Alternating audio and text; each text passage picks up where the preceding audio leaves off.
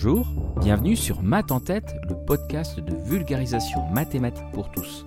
Vous êtes de plus en plus nombreux à écouter les épisodes.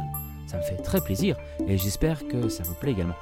N'hésitez pas à en parler autour de vous ou à me laisser 5 étoiles sur Apple Podcast ou Spotify pour que d'autres nouveaux auditeurs découvrent l'émission. Aujourd'hui, on commence par un défi. Citez-moi un nom de femme scientifique célèbre, sauf Marie Curie. Aïe.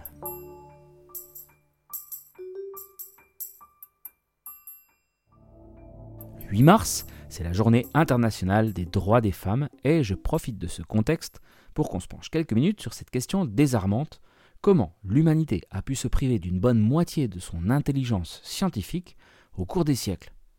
Un podcast qui fait donc suite à l'épisode 10 sur Sophie Germain, alias Monsieur Leblanc. Un podcast qu'il ne faudra pas hésiter à réécouter. Les filles seraient moins douées que les garçons pour les sciences, et ce dès le plus jeune âge? D'où viendraient ces différences de représentativité qu'on constate sur le terrain? Sont-elles biologiques, propres à chaque sexe, ou proviennent-elles de causes externes, situationnelles, sociologiques ou culturelles? En résumé, y a-t-il une différence de capacité mathématique entre les filles et les garçons? Bien, pour répondre à ces questions, en 2018, le site Nature a publié une étude menée sur plus de 500 enfants de 6 mois à 8 ans. Ils ont compilé leurs données avec celles d'autres études pour consolider les résultats.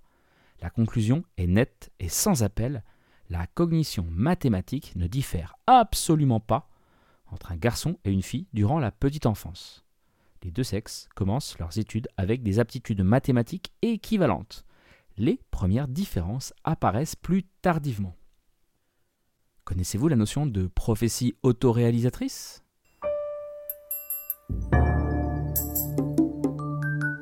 Selon Wikipédia, ce terme de sociologie est utilisé pour traduire une situation dans laquelle quelqu'un qui prédit ou s'attend à un événement, souvent négatif d'ailleurs, modifie ses comportements en fonction de ses croyances, ce qui a pour conséquence de faire advenir la prophétie. Eh bien, on est en plein dedans là. Hein. Les filles seraient moins douées en maths et en sciences, donc s'interdisent de se lancer dans certaines filières, certaines carrières, et donc par conséquent, leur présence est moindre ce qui n'incite pas forcément les futures générations de filles à croire qu'elles peuvent réussir à leur tour. C'est le serpent qui se mord la queue. Des expériences de groupe ont été menées, je pense en particulier à l'une d'entre elles, menée en 2007 par Isabelle Régnier et Pascal Huguet, des chercheurs de l'Université d'Aix-Marseille. Expérience où on présente à des groupes d'élèves ce qu'on appelle la figure de Ray rien à voir avec Star Wars. Hein. C'est un ensemble de lignes et de courbes qui représentent une espèce de figure qu'on pourrait qualifier d'art abstrait. On demande aux élèves de bien observer cette figure pendant quelques minutes. Puis on la cache et on leur demande de la reproduire le plus fidèlement possible, en évaluant point par point, avec un barème précis, la performance du candidat. Quand l'exercice est présenté comme un exercice de géométrie, les filles réussissent nettement moins bien que les garçons. Mais quand on le présente comme un exercice de dessin, alors là, bizarrement, les réussites s'équilibrent. C'est fou. Pire, quand on fait concourir les candidats dans des classes mixtes, les filles ont des résultats inférieurs à ceux des garçons, alors que dans des classes non mixtes, les résultats des filles d'un côté et des garçons de l'autre s'équilibrent. Mais quelle est cette magie?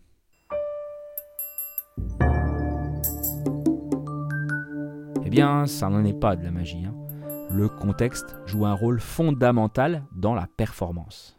Car à compétence égale entre deux personnes, les performances, elles, peuvent différer. Les filles souffrent très souvent d'un manque de représentativité qui nuit justement à leur performance. Ce n'est pas une hypothèse de travail, hein, ça a été largement confirmé.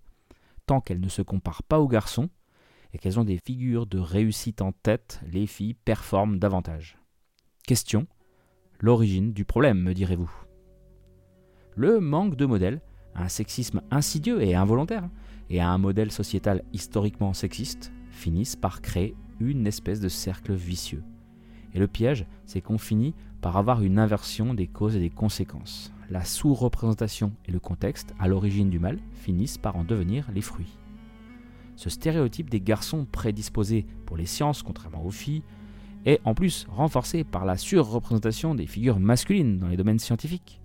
Dès l'Antiquité, dans nos sociétés occidentales en particulier, une espèce de bipôle s'est créée, les hommes bénéficiant d'un contexte historique et culturel qui a engendré une vision du mal détenteur d'un côté rationnel, en plus de la force et du courage, tandis que les femmes seraient porteuses d'un héritage d'écoute, de douceur, d'amour, et seraient davantage tournées vers la littérature.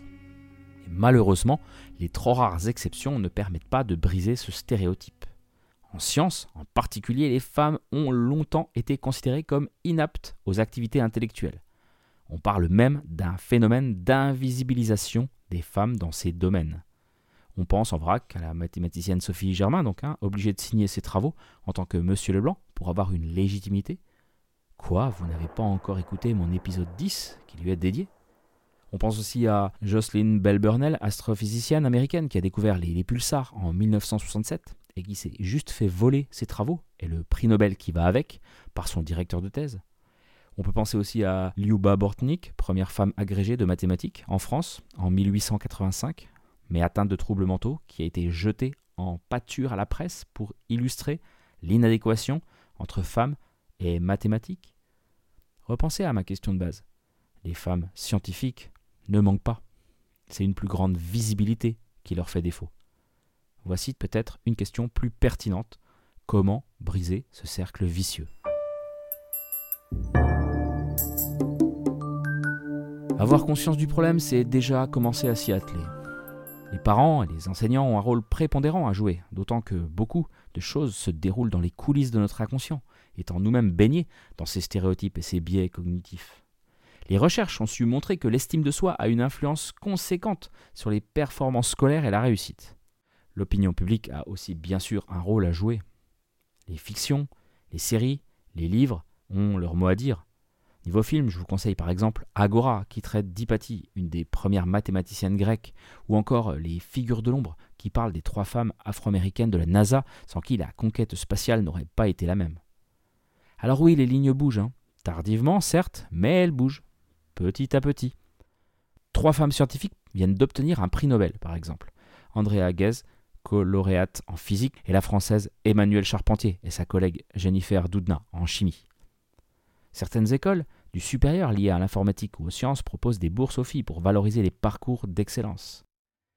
Et c'est sans compter le gros travail d'associations comme Femmes et Mathématiques et Animat, qui promeuvent la mixité dans les filières scientifiques et techniques à travers l'organisation de journées comme Filles, Maths et Informatique, une équation lumineuse. Je finirai par une citation qu'on attribue, à tort ou à raison, à Marie Curie, encore elle. À un journaliste qui lui demandait ce que ça faisait de vivre avec une célébrité, elle répondait Demandez à mon mari. Mercredi, c'est ravi... Non, mercredi, c'est un nouvel épisode de Math en tête, le podcast. Merci de votre écoute. Si vous pouviez prendre quelques tout petits instants pour une évaluation, ce serait top. Ça met un peu en lumière mon travail. Autrement, ben, n'hésitez pas à me rejoindre sur les réseaux sociaux, Twitter, Instagram, Facebook, etc pour me communiquer une idée de thème, pourquoi pas En tout cas, passez une belle semaine et à mercredi